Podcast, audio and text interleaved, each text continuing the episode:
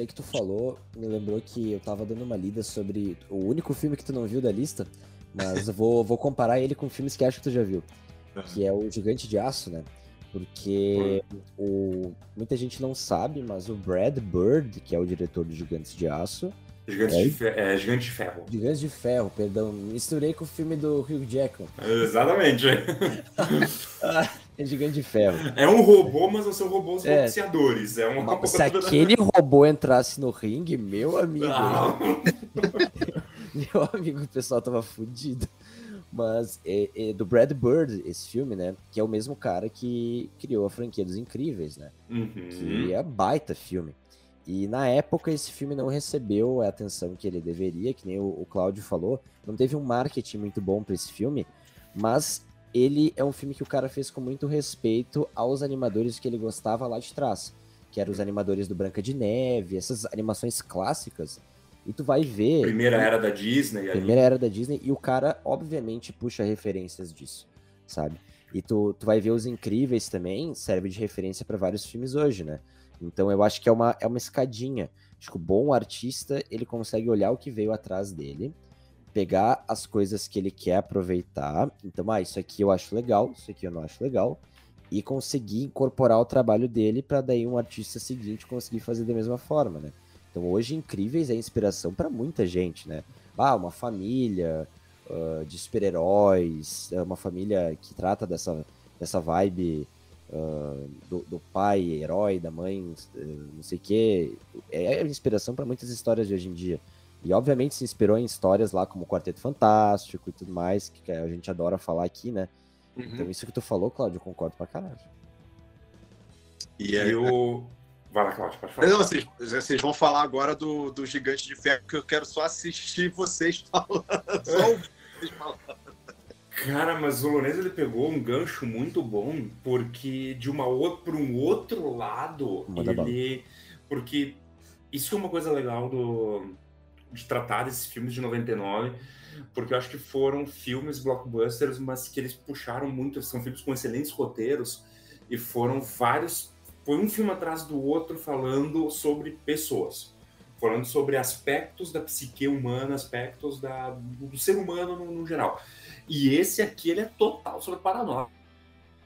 Ele se passa em 1957 e ele é todo, ele tem todo um, um background, ele tem todo um plano, um- ele tem todo um plano de fundo da Guerra Fria, Ameaça Tanto é- comunista. da ameaça comunista, da Guerra Fria, onde o robô ele é, ele é confundido como talvez um- uma tecnologia soviética e ele junta os dois temas até porque ninguém escuta a criança que é o protagonista do filme e por causa disso uma cidade é quase destruída sabe então ele meio que permeou os últimos, os últimos tópicos que foram assuntos aqui nossos porque cara ele é um ela é uma baita animação tecnicamente falando ele é uma baita animação mas o roteiro dele é soberbo e eu acho que ele só não tem mais espaço dentro do de, de virar um filme maior porque ele deu o azar de sair no mesmo ano do Toy Story 2, né? É, é que ele, na época, ele não teve um marketing muito grande e depois ele ganhou um status de animação cult. Assim Exato. como animações do início dos anos 2000 da Disney. Planeta do Tesouro, Exato. Atlantis, que são animações assim, ó, primorosas, cara. E parando, pra, e parando pra pensar, ele deu dois azar. Ele deu, ele deu um azar duplo, porque ele saiu no mesmo ano do Toy Story 2 e do Tarzan. Exato. Então que a- foram a, concor- filmes com a marketing. concorrência dele foi muito complicada. Ele, É, ele então, deu... que vocês estão falando, ele não é uma, ele não é uma animação é, voltada para o público infantil, pelo contrário. né? É, é ele não é, é. também, Cláudio. É ele não é é, né? também. Ele tem um pouco dessa fórmula da, que, a, que a Pixar criou e veio fazendo, que é daquela coisa dos quadrantes, né? ele é para criança, ele é para adulto, ele é para todo mundo. Assim, Uhum. ele tem ele tem uma ele tem uma camada mega divertida que a criança vai se identificar e tal, emocional também, mas ele trata de um tema que quem é adulto, pum, sabe, bate o olho na hora, assim. Sim. É, ele. Ele é como várias animações da Pixar são hoje em dia. Ele é um filme que, se um velhinho assistisse, eu assistisse, uma criança assistir, todo mundo vai tirar alguma coisa, né? Aquele último filme deles, o Soul. Tu assiste, tu tira o que tu quiser de lá, né? Só que ele, ele é, acho que o início do Brad Bird na, na animação foi mais um filme pra ele testar mesmo coisas que ele foi aplicar de vez nos Incríveis e tudo mais, que daí já são filmes mais conhecidos, né? Mas que nem Bernardo falou, ele deu azar de sair junto com Toy Story, que foi o que assentou a franquia Toy Story que ajudou a alavancar a Pixar, né? Então, que é um filme muito bom, todos os Toy Stories são muito bons, né? E o Tarzan que deveria ter um marketing absurdo naquele filme, né? Imagina. Deveria ter uma grana, nossa, uma grana solta. Então, ele deu azar, só que hoje em dia, o Gigante de Ferro, ele é muito conhecido. Por exemplo, ele aparece no Jogador Número 1, ele aparece no Space Jam 2, se eu não estou enganado. Então, ele é um personagem muito Ele famoso da perdurou. cultura... Ele é um personagem muito famoso da cultura pop. Ele é um dublado pelo Vin Diesel, inclusive, se não me Ah. engano. Só que ele deu azar, né? Falando de Toy Story, não sei se vocês viram, mas o, o Buzz Lightyear vai ganhar um filme solo, que vai ser a história do, do, do personagem que inspirou o brinquedo, né? Não do brinquedo, né? Ele vai ser tipo aquela série que tinha no início dos anos 2000 ali, do que era da tropa do, do Buzz Lightyear, né? Uhum. E não vingou muito, eu acho, não sei. Mas agora eles vão fazer um filme. Então, mais uma dica aí pra gurizada. É que o Toy Story foi uma mina de ouro, né, cara? Não, Toy Story é... Bah, Toy Story 3, pra mim, Ah, é um filme surreal, de bom. Ele, ele trata. Cara, ele me fez chorar com. Eu não sei quantos anos eu tinha no cinema, mas ele me fez chorar quando criança, cara. Tipo, olha isso, velho. Olha isso, sabe? Tipo, que É filme que que, tu não é fala... parâmetro, né, filho? Vamos tá. lá, né? É, não sou parâmetro. Verdade, verdade. Eu já tinha bigode naquela época. Mas falando do Toy Story e, e de quadrante que o Bernardo falou, o Toy Story 2 ele tem isso, né? Ele tem muito. Da, ele trata da questão do abandono ali, que eu, que eu acho que é uma questão pungente ali do, do filme, que eu acho muito interessante, né? Do garoto que, do garoto que já tá ficando velho, tá deixando os brinquedos de lado, e como aqueles brinquedos se sentem abandonados, que você pode fazer um. puxar isso para um outro, para qualquer lado de abandono na vida, né? Eu, eu acho Toy Story 2 também, assim, muito bom. Como, como você, acho, que foi- acho que foi o Lourenço falou, que todos os Toy Stories são muito legais. Mas eu, eu tenho um carinho muito especial por esse dois. Eu acho que se eu tivesse que escolher o meu favorito, seria esse dois. É, Eu gostei muito do 2, mas eu iria com o 3, porque o 3 ele, ele tem uma vibe que, até pra crianças, cara, ele consegue ser muito, muito sombrio, cara. Porque, cara, tem um. É aquela- mais sombrio, isso sim. Todo mundo sabe dessa cena, porque o filme já saiu, não vai ser spoiler. Aquela cena que eles estão no lixão e que tá levando pro fogo. Cara, eu, eu não sei quantos anos eu tinha, mas eu olhei, comecei a chorar, fiquei, meu, vão matar os brinquedos, cara. Eles vão matar os Eu fiquei brinquedos. tenso naquela cena, cara. Cara, Cara, eu acho que deve ter sido por isso que eu talvez não, gost... não tenha, não tenha é, me identificado tanto com o 3, porque quando eu era pequeno, eu lembro bem, assisti esses, esse- essas animações da Disney, e tem uma, cara, que eu sempre confundo. Eu, eu não sou muito bom porque eu não curto muito a Disney. Mas tinha uma que eu acho que é a, é aquela que ela fica. que ela tem que espetar o dedo para voltar. É a a Bela Bela, Adormecida. Adormecida. Bela Adormecida. Não tem uma cena da, da- que tem dragão. Não tem- o, a Bela Adormecida tem dragão também? Ou não? Hum, eu não sei, porque não é ela que tem a Malévola. A É, Malévola. é. É, então, a Malévola com dragão. Eu me lembro de uma cena que o, que o príncipe tinha que passar por um dragão, por um negócio de fogo, não sei o que. Era uma cena muito escura, muito dark. Aquilo ali me marcou de uma forma negativa quando eu era Sim. criança. Sim, as, as animações da Disney antigas, elas eram muito dark. Daí É. eles tiveram um, um twist no início dos anos É. 2000 que eles pensaram, cara, e se a gente começar a fazer umas animação nada a ver? Vamos fazer Lilo, Lilo e Stitch, a nova onda do Imperador, Atlantis, Planeta do Tesouro, vamos chutar o pau da barraca. eles fizeram umas animações que, cara, eu vejo a nova onda do Imperador até hoje e eu dou risada. Deu, deu racho de rir também, cara. Eu racho de rir. Eu acho que aquele filme não deu certo lá fora, mas acho que com o público latino ele tem uma. Cel o Celton Mello, cara, dublando o Imperador, é relação. muito bom, cara. O Celton Mello é muito bom. Eu não consigo pensar no Imperador sem imaginar aquela vozinha do Celton Mello que ele fala assim. cara, muito bom. Só que daí eles meio que talvez não foi muito rentável aquilo. Eles voltaram com as animações de princesa, né? Só que de uma vibe mais um pouco tipo, não é, não chega a ser, não é maduro, mas um pouco mais pé no chão, assim. Daí tem Valente, tem Moana, tem uh, Enrolados, que eu particularmente não gosto muito. Eu prefiro Cara, aqueles tem filmes... A, tem a Princesa e o Sapo, que é uma é animação em 2D que é muito legal. Essa é legal. E esse lado sombrio sempre teve lá, né, cara? Porque tem uma cena no Rei Leão onde eles recriam o fascismo com os caras, cara. É verdade. Pior que é verdade. Tem, um, tem uma animação que eu acho que é da Disney, não, ou é da DreamWorks, agora que a gente tá falando da animação, que é a Espada e a Lei. Não sei se vocês já viram. Sim. Que é do. Disney, né? Ah, é, é, da Disney. É, da Disney. É, da Disney. A espada era a lei. A espada era a lei. Que, cara, é, eu acho que é a minha animação preferida da infância. Porque ela é dark também. Ela tem umas cenas meio dark, mas ela é muito engraçada. E, cara, eu lembro até hoje da, da, da Madame Mim, que foi dublado pela Estelita Bell. Eu lembro de eu, de, de eu ver isso na faculdade de jornalismo, cara. Pra tu ver noção, sabe? Tipo, o quanto esses, essas animações impactavam muito. E é uma coisa que eu não vejo hoje, sabe? Tipo, tá, vamos pegar é, Enrolados, vamos pegar as novas animações da Disney, as novas animações da Pixar. Elas têm o seu boom, elas lançam, elas são burburinho, elas morrem sabe? Tipo, é muito difícil tu ter uma animação que ela perdure hoje como essas animações de antigamente, sabe?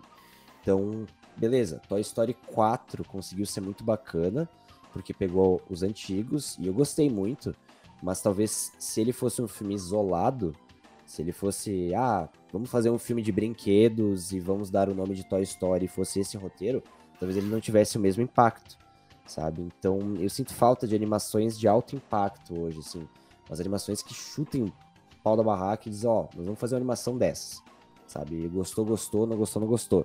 Que é o Homem-Aranha no Aranha Verso, que foi muito bacana, e não sei que outra eu posso citar agora, mas são raras as animações de hoje em dia, que são assim... É que é um gênero meio complicado, cara, porque volta aquela coisa do quadrinho, não, quadrinho é pra criança.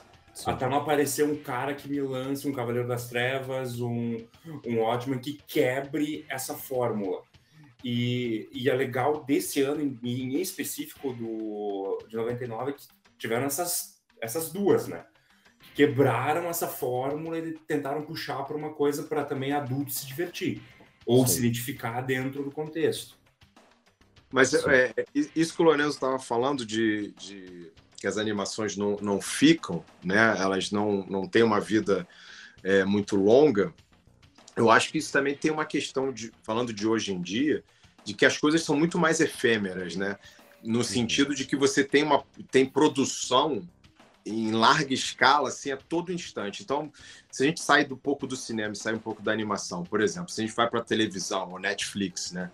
Você tem uma, uma série, Netflix lança uma série, todo mundo fala daquela série durante um, dois, três meses. Daqui a sei lá, quatro meses, cinco meses, ele já lançou uma outra série, todo mundo já esqueceu aquela série ali, já, já foi, por melhor que seja, por exemplo.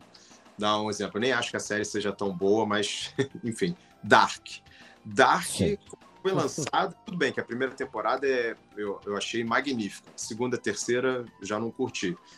Mas todo mundo só queria falar de Dark, Dark, Dark, Dark, Dark, Dark, até acabar, até chegar na terceira temporada. Quando acabou a terceira temporada, bom, acabou. Ninguém fala mais, ninguém, ninguém recomenda mais assistir, talvez porque tenha sido ruim mesmo a terceira temporada. Mas vai ter uma outra discussão. Mas é, é, o que eu acho que hoje em dia a gente vive num, num, num universo em que as coisas, é, por conta de ter muito mais possibilidades, a gente tem uma atenção muito mais fragmentada, porque a gente tem que olhar para cá, olha para lá. Você hoje não, não assim, você, pô, eu vou quando eu ia ao cinema, né? Que agora tem desde que começou a pandemia, eu não tenho ido ao cinema.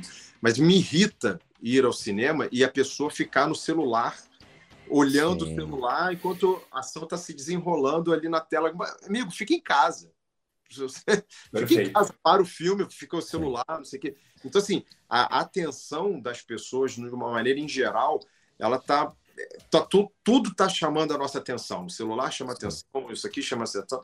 Então, assim, eu não sei mais o que, que vai ficar, o que, que, o que, que pode ficar. Eu acho que filmes como as- os, os que a gente está falando aqui, filmes como esses que, é, de- do ano de 1999, eu acho que daqui a 22 anos, se a gente se forem olhar para o ano de 2021, é, 2021 não é o melhor exemplo, mas vamos dizer que, que fosse- 2019, né? É, foi o último. eu acho que não vai ter assim filmes que vão é, é, marcar como esses filmes de 99 marcaram, porque a, a, a, a construção que nós temos hoje da, do mundo é muito diferente, muito diferente. Sim. Mudou. E isso não é só no cinema, né? Isso a gente vai ver o reflexo disso é, no cinema, na TV, no streaming, na música, nos livros que as pessoas quase não conseguem ler, porque você está lendo muito no celular, porque você está no WhatsApp, ou você está ali, você está ali, no Instagram, sei lá, você está ouvindo um podcast, né? inclusive, você está vendo um programa no YouTube, sei lá, a tua atenção hoje, ela, ela é Fragmentada, né? inteiro, cara. Sim, eu tenho uma teoria sobre, sobre isso que é talvez hoje em dia a gente não esteja mais tão interessado em criticar o status quo. Porque naquela época era tudo muito novo, a internet, o que, que vai ser do, dos anos 2000, carros voadores, não sei o que, coisas do gênero, né? Mas hoje em dia a gente está tão acostumado, já é tão normal pra gente viver nesse ritmo tão absurdo, que pra gente talvez seja normal, que nem tu falou, Cláudio, acontecer uma coisa e a gente esquecer ela, porque ela é um pingo no i de uma palavrinha, de um não sei o que que a gente lê no nosso, no nosso WhatsApp, sabe? E tem muito essa questão das empresas montarem conteúdos pensando já no mercado de uma Uhum. forma muito massificadora. Por exemplo, a Netflix vai lançar uma série. Ela não vai lançar uma série porque ela acha que essa série tem uma mensagem muito bacana. Ela vai Ela lançar lançar essas- essa e mais cinco, né? Ela vai É. lançar essa série e mais cinco, porque ela sabe que essa série vai dar dinheiro, porque a galera gosta de consumir isso. Que é La Casa de Papel, que é Round Six, que é Dark, que nem tu estava falando, e tem uma ótica de criar franquias hoje em dia Uhum. também. Por quê? Por que, que eu vou fazer um filme fechadinho, solo, se eu posso fazer um filme e depois engatar mais sete, até não poder mais esganar a galinha dos ovos do ouro para sair até o último ovo. Que, por exemplo, o Duna saiu agora, né? Eu nem vi Duna. Nem deu tempo de eu ver Duna. Já disseram que vai ter uma sequência. Não deu nem tempo da areia esfriar, não deu nem tempo dos, dos caras botarem um chinelo. O Já deserto, o, o deserto nem ficou no escuro e os caras já estão com a Exato. continuação, né? O, o, o Timothée Chalamet nem esqueceu ainda o roteiro direito, ele já, já tá memorizando o novo, sabe? Então e, é cara, uma... o Cláudio ele puxou uma coisa muito interessante da Netflix, que pra mim, cara, ela matou uma experiência que foi o maratonar. Sim. Essa coisa que tu, no caso de uma série, tu vê um episódio nessa semana, tu vê o na semana seguinte, era uma coisa que para várias séries era, para citar um exemplo, Lost, era essencial. Essa pausa para te parar e pensar é essencial. Digerir a série. Como é que tu bota na cabeça de uma pessoa que tá acostumada a ela ver duas séries pro final de semana? Ela vê uma de sexta de noite, a sábado de meio-dia, e uma da sábado de meio-dia até domingo de tarde ela viu outra. Como é que tu fala para essa pessoa que ela tem que ver um A Espera de um Milagre, um, um De Olhos Bem Fechados, que são filmes de mais de três horas em alguns casos, que tu tem que dar o tempo do filme se desenvolver para tu entender a experiência. Foi o problema do irlandês e do Snyder Cut, né? Porque foram filmes que até o, o streaming te possibilita, né? É aquilo que o Claudio estava falando. Tu quer pausar, vai pra casa, né? Vai ver na Netflix. Então, se tu quer Tu quer pausar, pegar o celular, né? se tu quer pausar, o streaming te possibilita isso. Então, tu tem na mão a possibilidade de dominar o teu conteúdo. Ah, eu quero ver o irlandês 30 minutos hoje, 30 minutos amanhã. Tu pode. Eu quero ver o, o filme do Zack Snyder, lá, o Liga da Justiça. Um capítulo hoje, um capítulo amanhã. No cinema, tu não tem essa possibilidade. Tu tinha que assistir Senhor dos Anéis, às três horas e ficar com a bunda na cadeira. E era isso ou tu não viu o filme? Agora no streaming tu tem essa possibilidade de fragmentar a tua experiência, de tu, tu é dono do teu próprio conteúdo, né? E se eu quero ver tudo direto, eu vou ver tudo direto, né? Então é essa a ótica da gurizada hoje. Confesso que eu gosto mais de ver as coisas separadas, assim. Uhum. Por exemplo, a Disney Plus e a HBO voltaram com essa de lançar um episódio por semana. Então a Disney Plus tá no Mandalorian. Cara, eu adorava assistir o Mandalorian porque eu vi o primeiro episódio, ficava numa gana pro segundo, só semana que vem. Então isso é muito massa, cara. Isso é muito legal, porque tu vai vendo os memes na internet, tu vai vendo teoria. Cara, isso é muito bacana. Agora pensa se eles lançassem tudo de uma vez só. Sabe? É, e você, e você tem tempo para refletir, que é uma coisa que quase não se faz hoje, né? Então, e você tem tempo de reassistir. Porque quando você vai maratonar, você. Pô, cara, peraí, eu não entendi. O Bernardo falou do, do Lost, que eu acho que é, foi a última, a última série que eu assisti desta maneira, excetuando essas da HBO, porque a HBO ela, ela não, não te dá a série inteira, né? Ela, ela, ela põe desse jeito. Mas o Watchmen eu assisti assim, assisti um por semana e foi assim. eu também. Sensacional. Mas é, tirando a- as da HBO, o Lo- Lost talvez tenha sido a última série que eu vi dessa forma. E Lost foi uma, uma coisa tão tão aviltantemente é, é, enlouquecedora que eu lembro que o Lost, eu acho que no, no, no Brasil passava, se eu não me engano, às segundas-feiras, se eu não estou enganado. Era segundas-feiras no EXR. Segunda-feira, exatamente. E nos Estados Unidos era às quartas-feiras, ou, ou quinta, não, não me recordo agora exatamente o dia, mas era um dia diferente do Brasil. E eu, eu tinha descoberto no site que, tipo, os caras assistiam nos Estados Unidos, sei lá, na quarta-feira, 10 horas da noite acabou, dava 20, 30 minutos, os caras jogavam o episódio para um site para todo mundo baixar. E eu ia- ficava esperando, tipo, quarta-feira, sei lá, quinta-feira, esperando os caras botarem no site para poder baixar, para no dia seguinte poder assistir aquilo. E Sim. foi um negócio assim, o Lost era um negócio absurdo, porque você tinha que rever os episódios, porque você efetivamente até hoje você não conseguiu entender várias coisas. É. Mas, Tem gente que, que acha ruim, tem gente que acha bom e tem gente que nem acha, né? é, tipo, se vocês quiserem fazer um podcast sobre Lost, tem A gente muita É. coisa para falar. Mas eu, eu, eu tenho uma teoria sobre isso que eu acho que é uma questão de expectativa. Porque assim, quando tu, tu vê um pingadinho por semana, tu chega no último, tu chega Tá com uma fritando. assim, ó, cara, eu quero ver como é que acaba essa porcaria. Então, séries que fazem isso, muitas vezes, eu já me vi tendo esse tipo de pensamento, que é, ah, mas esse é o final? E se eu tivesse maratonado, talvez eu não tivesse tido essa mesma impressão. Por exemplo, o Mandaloriano. O Mandaloriano soube fazer muito bem isso. Ele soube ter uns finais muito climáticos, assim, sabe? Tanto é que o final da segunda temporada eu chorei que nem um bebê, né? Não sei se você já assistiu o Mandaloriano, Cláudio. Não, não assisti. Ah, eu chorei que nem um bebê. Eu tô- Olha, eu, eu devo confessar que eu estou, assim, de mal com o universo Star Wars. Mas o Tá de Mandaloriano é bom. ressaca com o Johnny Lucas. Cláudio, acredita, porque ele é feito pelo homem, a lenda, John Favreau. Esse cara não Esse cara é decepciona. bom. Esse cara, Esse cara é é bom. bom. E, e ali eles souberam trabalhar muito bem esse lance de, tipo assim, cara, eu acordava na pilha. E- e na época eu lançava na sexta de manhã, né? Agora eles lançam na quarta. Eu acordava sexta de manhã, se eu não tinha aula, às vezes até se eu tinha aula, né? Primeira coisa que eu fazia era Não tenta o- enganar. Não era tenta ligar o enganar. negócio. O Watchmen também, cara. Eu lembro que eu tava no segundo semestre da faculdade quando lançou o Watchmen. E na época eu não tinha o HBO, né? Eu via por naqueles, naquele cinema Pérola Negra, né? Se tem, se- quem entendeu, entendeu, né? E daí.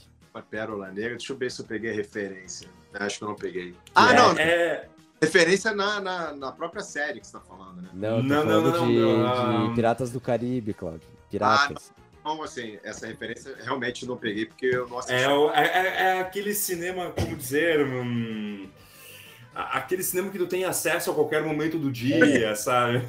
Eu devo Isso aí. Caribe, Então. eu. Eu lembro que eu chegava na faculdade às 7 horas da manhã. E a minha aula começava às 8. Eu chegava, a primeira coisa que eu fazia era pegar, abrir o computador, abrir, ver se eles tinham colocado, e eu via nesse intervalo de 7 horas até 8 da manhã. E o pessoal chegava, eles sabiam que naquele dia eles não podiam falar comigo, que aquele dia eu tava ocupado. Então eu tava lá com meu fonezinho e deles chegava, ah, o Lourenço tá lá no cantinho dele, ele tá fazendo ali as coisas dele. E, bah, isso é muito massa, meu, porque tu fica numa gana desgraçada para saber o que acontece, sabe? É, a, a, última série que eu vi recente da HBO, que era, foi nesse, nesse formato, é uma com a Kate Winslet, é, Mare of, East, of Easttown, que eu achei maravilhosa a série. Achei Excelente. Sensacional. Foi também eu, nesse esquema, né? Eu recomendei ela num, num podcast perdido aqui, que a gente não lançou ele, a gente gravou e não lançou. Tem um podcast perdido de recomendações e que eu recomendei ela. Eu achei muito boa essa série, mas tá, tá no limbo, tá perdida. Uma hora ele. Agora, agora já foi recomendado. Agora você agora já, foi... que não agora foi... foi... Quem não sabia, quem não sabia que eu recomendei essa série, agora já sabe, né? Mas é muito boa também.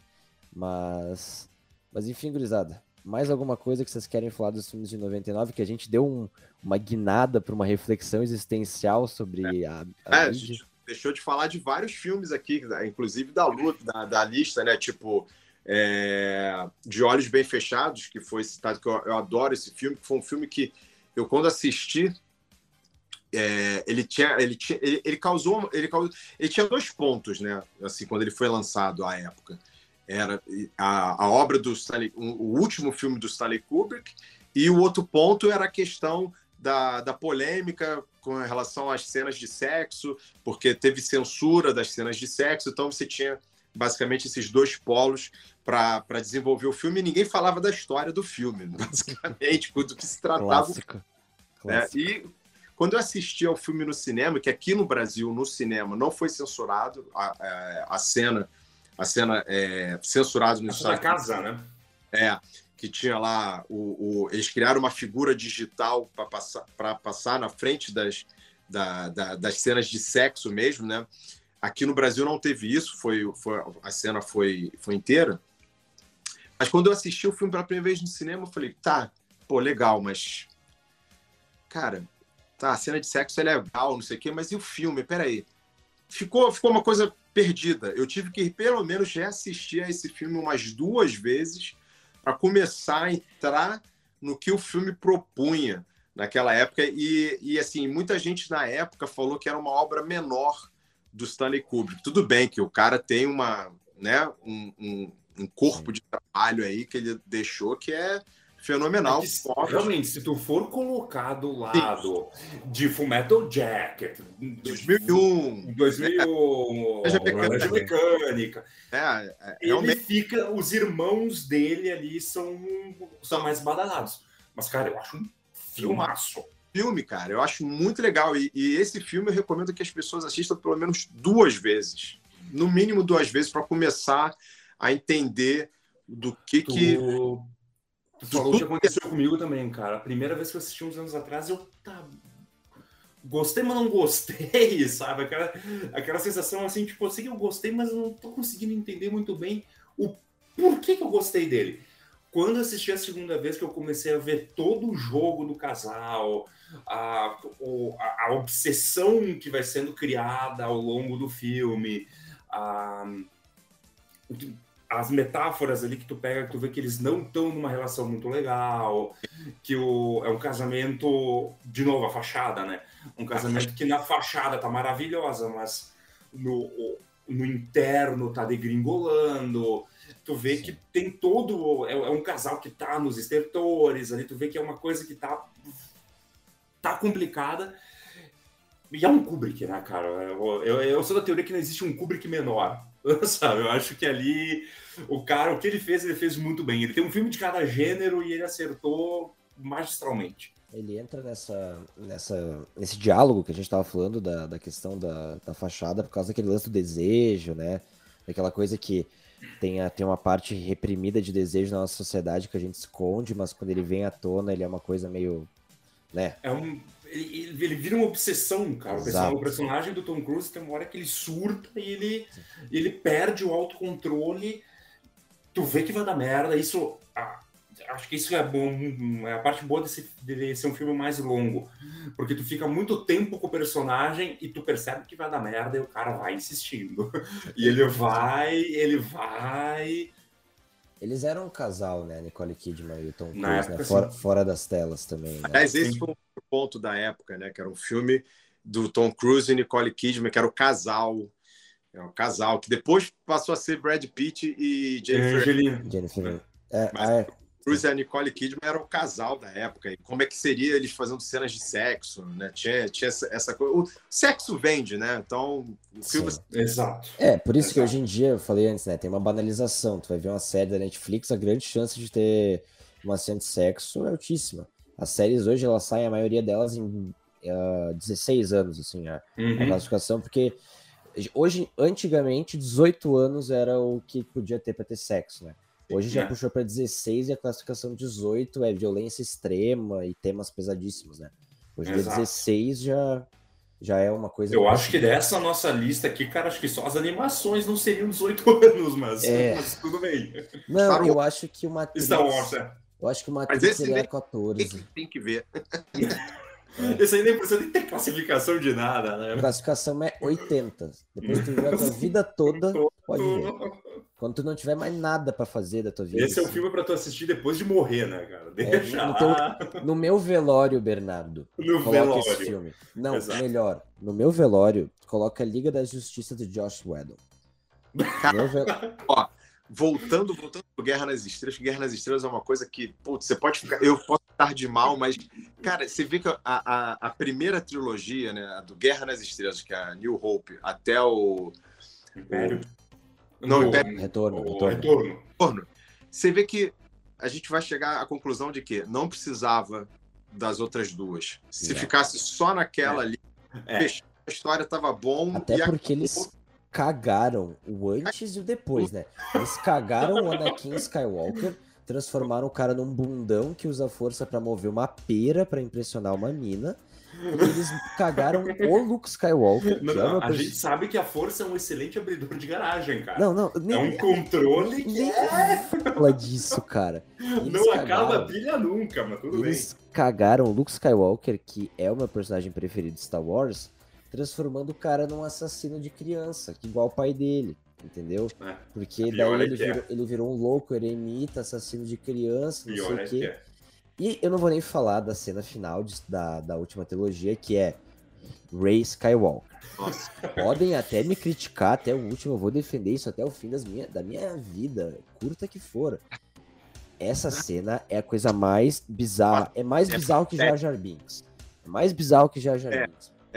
É porque o Jar Jar é Binks é. é patético, né? Já é uma figura patética, já é para criar é, é, uma Uma empatia. empatia fraca, né? Então, é triste, cara. Poucas Mas, vezes eu. Pode, pode ó, falar, Claudio. Tem um filme. vou- é, senão a gente vai ficar falando de Star Wars aqui a noite inteira, se É deixar. verdade. É verdade. Vamos falar eu, de eu, me, Star Wars. eu me empolgo, eu me empolgo. Mas tem um filme da, da, da, da lista que quando vocês me mandaram, eu falei, opa, aí sim. Putz, até que enfim alguém vai falar de um dos meus filmes favoritos. Eu acho esse filme, assim, extremamente é, subestimado. Aliás, eu acho que ele nem é subestimado, eu acho que ele é posto para escanteio completamente, porque ninguém fala do filme. Quer dizer, até de uns anos para cá voltou a se falar um pouco do filme por causa do documentário que tem no Netflix, que é o, o Mundo de Andy com o Eu sou apaixonado por esse filme. cara. Pra mim, todo mundo fala, ah, o show de Truman, o show de Truman. Assiste o Mundo de Andy, porque, cara, a atuação do Jim Carrey. Isso, eu não sei se vocês assistiram ao documentário, viram? Viu? Cara, é, eu adorei fazer essa lista porque foi a quinta. Ela me permitiu ver o mundo de Andy pela quinta vez e o documentário pela quarta. então, só, tipo, não que eu precisasse, mas ela me deu uma razão pra voltar lá e assistir. Porque, meu Deus do céu, cara.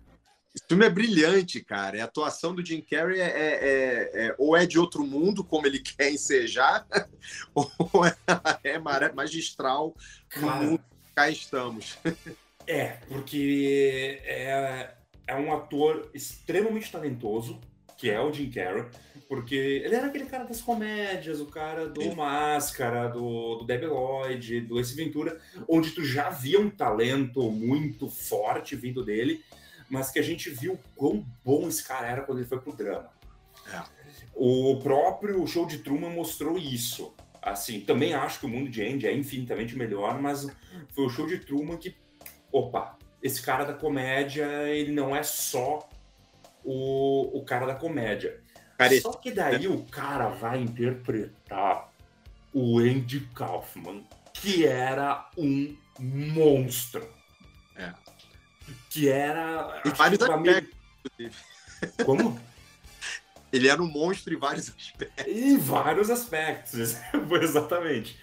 Porque, cara, eu, eu só consigo pensar em duas palavras para definir o Andy Kaufman, que é anarquista e disruptivo. Ele é. Porque o que ele fez com a arte da época dele, ali nos anos 70 e nos anos 80, onde ele quebrou todos os paradigmas possíveis e imagináveis com uma figura muito única, uma personalidade muito complicada. Isso o filme mostra bem. Ele era aquele cara que ele estava no auge do, do sucesso em, em táxi. Ele queria largar a série. Ele se auto-sabotava muito. Ele se auto-sabotava o tempo todo. O pessoal, o pessoal querendo ver o- as piadas dele, ele puxa o grande Gatsby e começa a ler o livro no palco. Sabe? Era, o- era, era uma figura maluca. E, cara, a interpretação do. Eu assisti esse filme segunda-feira de noite. Cara, terminou o filme, eu tava tremendo. Eu sabia tudo o que ia acontecer no filme de core salteado, só que tu não tem como não terminar emocionado. Esse é o filme que te emociona por diversas razões, né? Acho que é, e a interpreta e esse filme, eu, cara, é, o Milos Forma, que é o diretor do filme, que eu acho um puta diretor, eu acho- Estranho no Ninho. mas eu acho que ele, é- ele, ele foi no cara, assim, eu não consigo imaginar esse filme sendo feito por um outro ator que não o Jim Carrey. Tal, Né? tal é, é, é- é a, não é a performance. Acho que o Jim Carrey ele, ele, ele não, ele não foi um, um ator, ele não fez uma performance, ele, ele, não atuou, cara. Ele foi, o- ele foi o Andy Kaufman, cara. Quando você, quando você assiste ao documentário, você percebe nitidamente que o cara incorporou de alguma forma o Andy Kaufman ali. Tipo, se ele. Se isso fosse um julgamento e a gente tivesse que ser o júri, que ia dizer se ele. Se aquilo que ele tá falando no, no documentário é verdade ou não, verdade seja dita. Ele teria excelentes argumentos pra, pra tese dele, cara. Teria. Porque não é só o, o Andy Kaufman, é o Tony Clifton. É, também. Sabe, não é só que ele fez uma interpretação absurda do Andy, ele fez do principal personagem do Andy, que o Andy encarnava. É. Que ele tratava como duas pessoas completamente diferentes. E isso o filme mostra muito bem. Tipo, ele quer um contrato quando ele vai fazer a série. Ele quer um contrato pra ele ou pro Tony. Brilhante, cara. Cara, esse- isso é fenomenal. Isso é fenomenal, cara. Eu acho que talvez da lista que vocês propuseram, eu acho que ele é o filme é, mais, mais é, é, menos visto, na verdade. É o filme que, que é, você não encontra em Netflix ou Amazon ou onde quer que seja.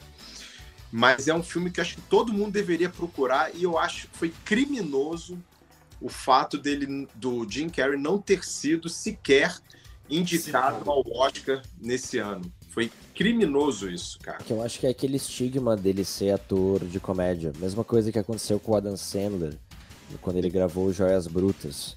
Que é, ah, não, cara da comédia, que, ah, foda-se, sabe? Quando ele gravou Joias Brutas, que aliás fica uma sub-recomendação aqui, né? Que não é um filme de 99, mas é um baita filme, né? Ele não foi cogitado ao Oscar também. E eu achei um crime, porque bah, é a mesma coisa do Jim Carrey, aquele ator de comédia que tu não dá nada, mas quando ele vai pro drama, o cara, pá, é muito bom. Muito bom. Aliás, Cara, ele mergulha, na, ele mergulha na mente do cara e ele vai, sabe? Tipo, ele só vai. O, o- já, que, já que o Lourenço mencionou o Adam Sandler, ele tem um outro filme, é, drama, que eu acho bem interessante, que eu não lembro, assim, eu não lembro realmente do título dele em português, porque Eu acho na que é a família Merowitz. Esse aí? Não, não, é um outro. É, em inglês chama-se Love Rain Over Me, que é um filme que ele é um viúvo e que a esposa e a Sim. filha dele morreram no 11 de setembro. Pode crer. Eu sei qual é. Cheetle, se eu não me engano, é, também. Não É. conheço. Um, um outro dele que eu acho que eu acho muito bom e que é mais sério, que é de um dos meus diretores preferidos, o Paul Thomas Anderson, é em português Embriagados de Amor, em inglês Punch Drunk Love, se não me engano. Uma coisa assim, que é um baita filme e eles pegaram ele pra esse papel justamente por ele ser o, aquele bobão e tal, porque eles queriam um cara bobo no papel, mas é um papel assim, sério, né, se for para pensar, né? Então tem muito esse estigma dos atores de comédia Sim. não serem tão bons porque eles fazem comédia. Até o Jim Carrey, vocês estavam falando ali dele, ele fez uma série recentemente, que eu não lembro o nome, acho que é The Act, uma coisa assim. É isso, né? Coisa assim. Ah, é que ele fez duas, cara. Ele fez uma onde ele interpreta um apresentador de programa infantil. Essa aí. É a The Kidding, eu acho que é o nome da série. É, isso, uma coisa assim. E, cara, essa série é fantástica. A Muito boa. segunda temporada dela é arrasadora, cara. Ela tem um plano sequência no meio que é excelente, que é um plano sequência assim que eu vi os bastidores da gravação, ele é excelente assim. E também não recebe muita atenção que deveria. Que nem tu tava falando, Cláudio, é uma- é- são coisas meio escanteadas assim, sabe? Então, Eu não sei se tu viu essa série, Cláudio. Ele é, ela é de um, ela é de um streaming menor, mas ele faz tipo um apresentador de programa infantil, daqueles bem caricatos. Até o Tom Hanks fez um filme sobre um, um acho que é o Bom Dia Vizinhança, alguma coisa assim recentemente. Só que daí tu vai pro outro lado que é a vida pessoal desse apresentador. E é Uhum. ali que o cara brilha, cara. Tu vê os dois, tu vê os dois Jim Carreys. Tu vê o cara da comédia e tu vê o, o puta ator de drama que ele é. Tu vê os dois caras. Eu vou procurar essa série, porque eu não, não, tinha, não tinha nem conhecimento dela. ela foi bem pouco falada assim, bem pouco falada, sabe? Mas é, é bem boa. Acho que vale a pena tu que curte o Jim Carrey, acho que tu, tu iria gostar. Depois, Jim Carrey drama. é, no, no, no Grinch não faz questão. Agora eu quero, eu quero apontar uma coisa que eu achei muito interessante do das três sugestões que o Cloud fez para a lista e ó, ver- faz muito tempo que eu assisto o resenhando e eu nunca pensei que tu pudesse ser um cara de comédia romântica. Mas não sou. E então eu devo, então eu devo, então eu devo presumir que o Notting Hill tá aqui pra gente descer a lenha nele ou Não, não, eu, eu não sou um cara de comédia romântica. Você- Você fez uma, uma, uma análise correta. Eu não sou um de comédia romântica. Mas eu acho o Notting Hill, ele, ele geralmente, eu acho que ele é menosprezado por, por estar nesta categoria. E eu acho que ele trata de, de coisas muito interessantes que à época não se falava também e que passa um pouco despercebido ali.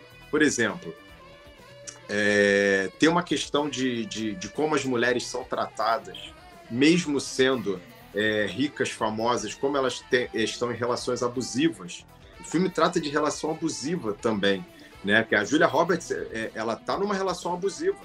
com o cara, quem diria, né, com o personagem do ele aparece, ele faz uma ponta, né? É o Eu sei acho que esse, é o- e é justamente o ator que tá super em voga agora por causa da é situação. o Alec Baldwin.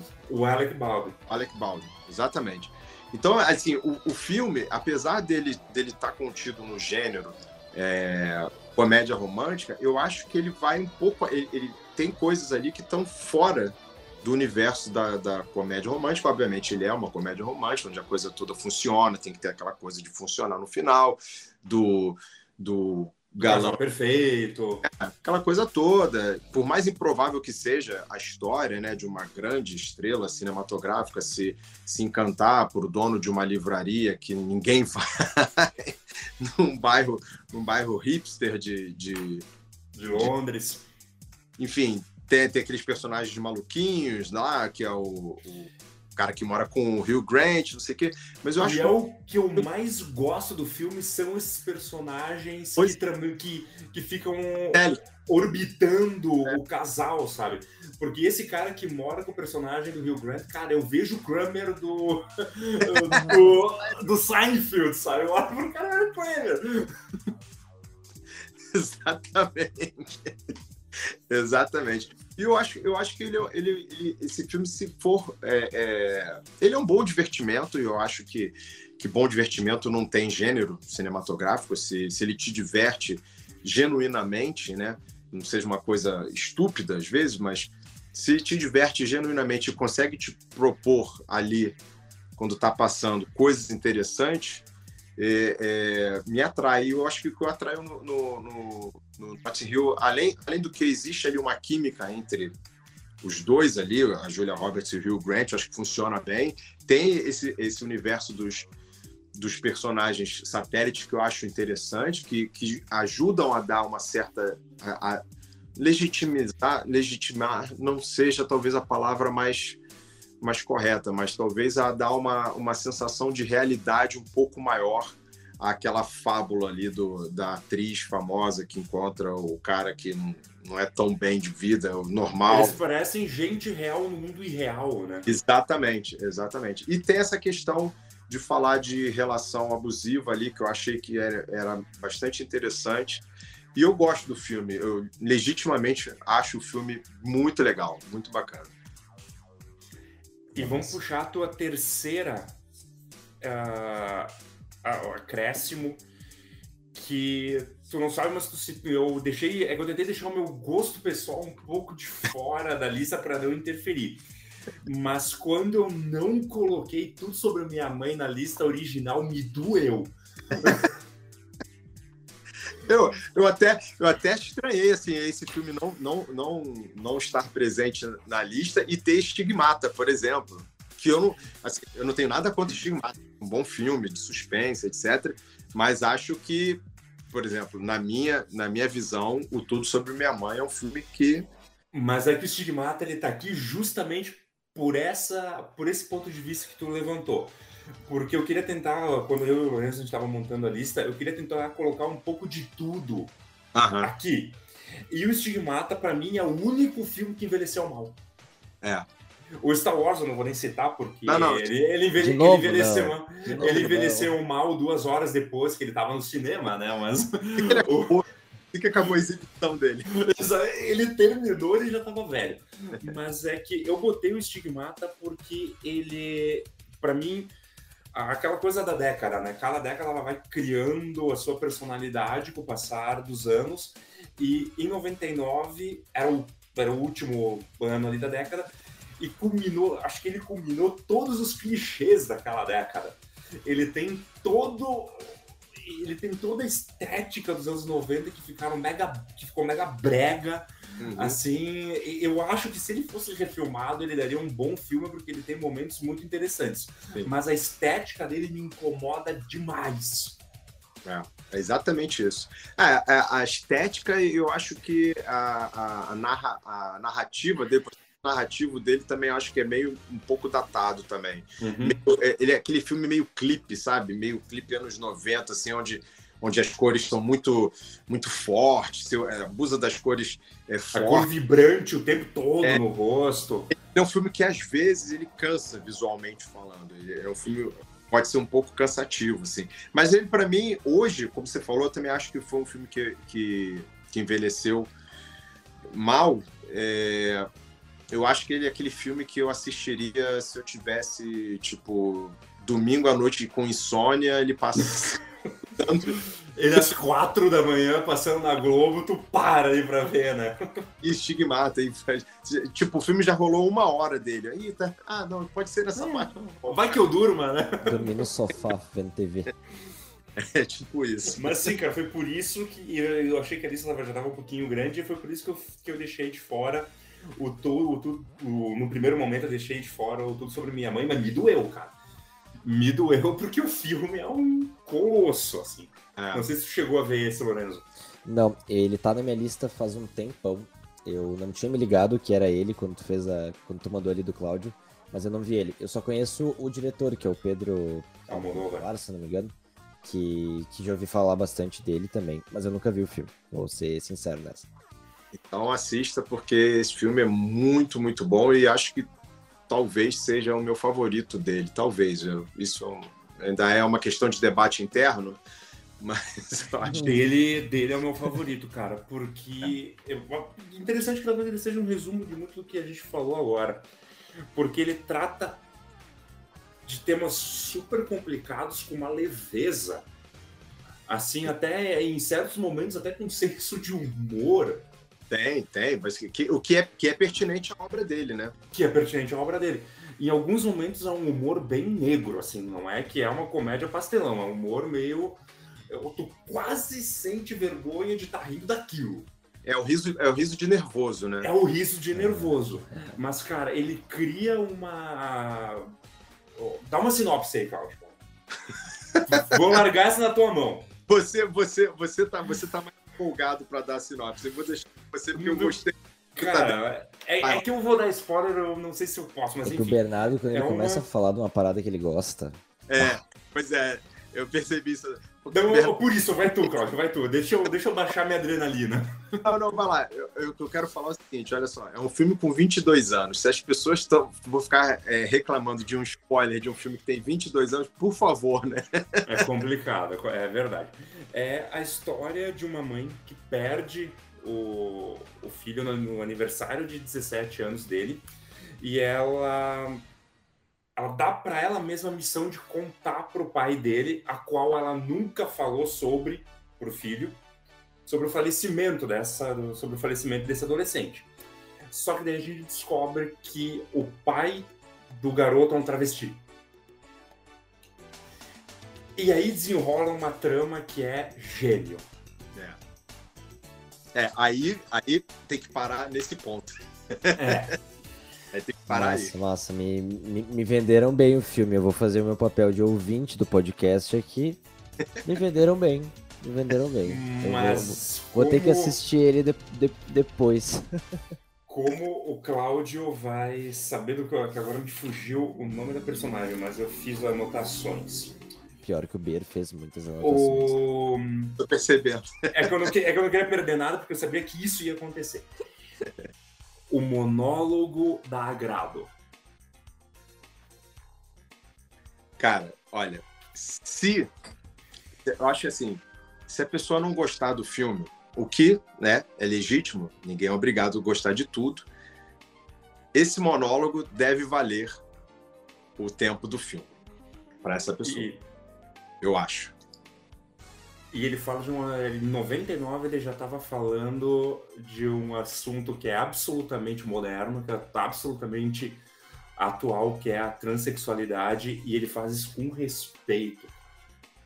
Mas, mas é, Bernardo, eu acho, eu acho que essa, essa talvez seja uma das grandes é, características da obra da Almodóvar, é o enfoque que ele dá em assuntos que são complicados, ele consegue, ele consegue mostrar é, isso. acho que talvez a mesma coisa que a, a Sofia Coppola conseguiu é, fazer com o Virgens Suicidas, o Almodóvar ele tem isso na obra dele. Umas, umas talvez melhores realizadas do que outras, isso vai uhum. de acordo com a percepção da pessoa. E o que é normal para um artista com uma carreira tão longa, né? Em algum ah. momento vai ter que ter alguma coisa que talvez é. desequilibre, né? Você dá uma derrapadinha aqui, recupera ali na frente, enfim.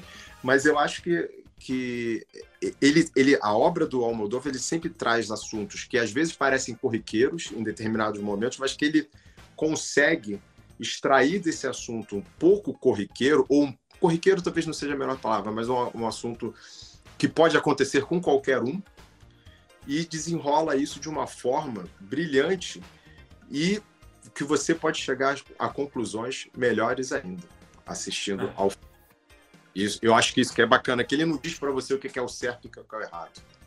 Ele bota, ele coloca o tema. O tema e tá a missão é tua, né? Exatamente. Eu acho que os melhores cineastas, eles fazem isso com você. Que é o caso do, do David Lynch, por exemplo, de jogar a, a obra para você, para você poder refletir sobre aquilo e tirar suas próprias conclusões. Pra quem não conhece, é o cara do, do Pele que Habito, do Dor e Glória também, que tava no... É, isso aí. Então, Mulheres Vai. ata- ataque de nervos. que, é um, que é um filme muito bom. Que, Muito bom. Que é um filme muito bom. É Atami também. cara, Uhum. se juntar tudo. Ah, também é legal. Ah, também é legal. Verdade, como é que eu esqueci, mano? Ah, esses filmes aí tudo estão no Prime, se eu não me engano. Os filmes dele. Quase Sim. todos. Quase todos. Sim, eu, Mas. Eu revi o Tudo Sobre Minha Mãe no, no Prime. E se eu não tô enganado, quando eu, te- quando eu olhei as opções, tava uma sequência dele enorme, assim. Acho que é.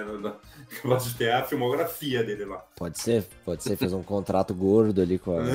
É. Mas, mas gurizada, tá fechando aqui umas duas horas, já deu tempo de ameaça fantasma o nosso podcast. então, até pra gurizada, a gurizada que vai ouvir o podcast vai estar basicamente vendo um filme sobre filmes. filmes. Então, falou- tem Cara, várias- então, rapidinho, porque eu tava acompanhando aqui, faltou só um. Algo a falar sobre a espera de um milagre? Ah, ah, eu acho sensacional esse filme. Eu gosto pra caramba, apesar de preferir o, o Sonho de Liberdade. eu também. Boa. Mas Boa. eu acho muito bom. Acho muito bom. Eu acho que ele, que ele é mais famosinho que um Sonho de Liberdade, assim. Mas Então, Dara Bond, né? Principalmente, principalmente por causa do, do Tom Hanks e do personagem que. que ah, não é spoiler aqui.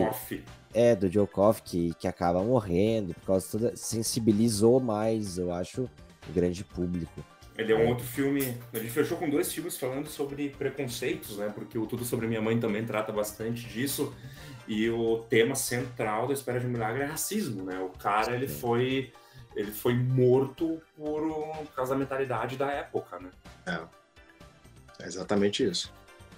Mas é mas, assim, a gente está falando de filmes de, de 99 que já insinuavam é, determinadas questões que só, só iriam piorar, né? Que já estavam no seio da sociedade americana e mundial, eu diria, e só iriam piorar com, nos últimos anos, né? George Floyd que o diga, né? Quem É. quiser ver um filme muito bom sobre essas coisas, Infiltrado na Clã e toda a discogra- discografia é foda. A filmografia do Spike Lee, meu. Toda a discografia do Spike Lee é foda. Pô, outro dia, outro dia mesmo eu tava assistindo, eu reassisti, porque eu, eu vi pela primeira vez também no cinema, eu fui é, ver novamente o. Putz, esqueci o nome do filme. Faça a coisa certa? Faça a coisa O- Obrigado. Do the, do the Right Thing. É, Não. assisti novamente. Falei, nossa, cara, esse filme ainda continua assim, muito. Infelizmente ele continua atual, né? É, eu É. tava vendo, eu vi Boys in the Hood esses dias também, que tem na Netflix, e também senti uma, uma pegada semelhante, assim. Tem Mas- um. Esse, esse filme eu lembro quando eu vi que eu fiquei muito marcado por um diálogo do personagem do Ice Cube.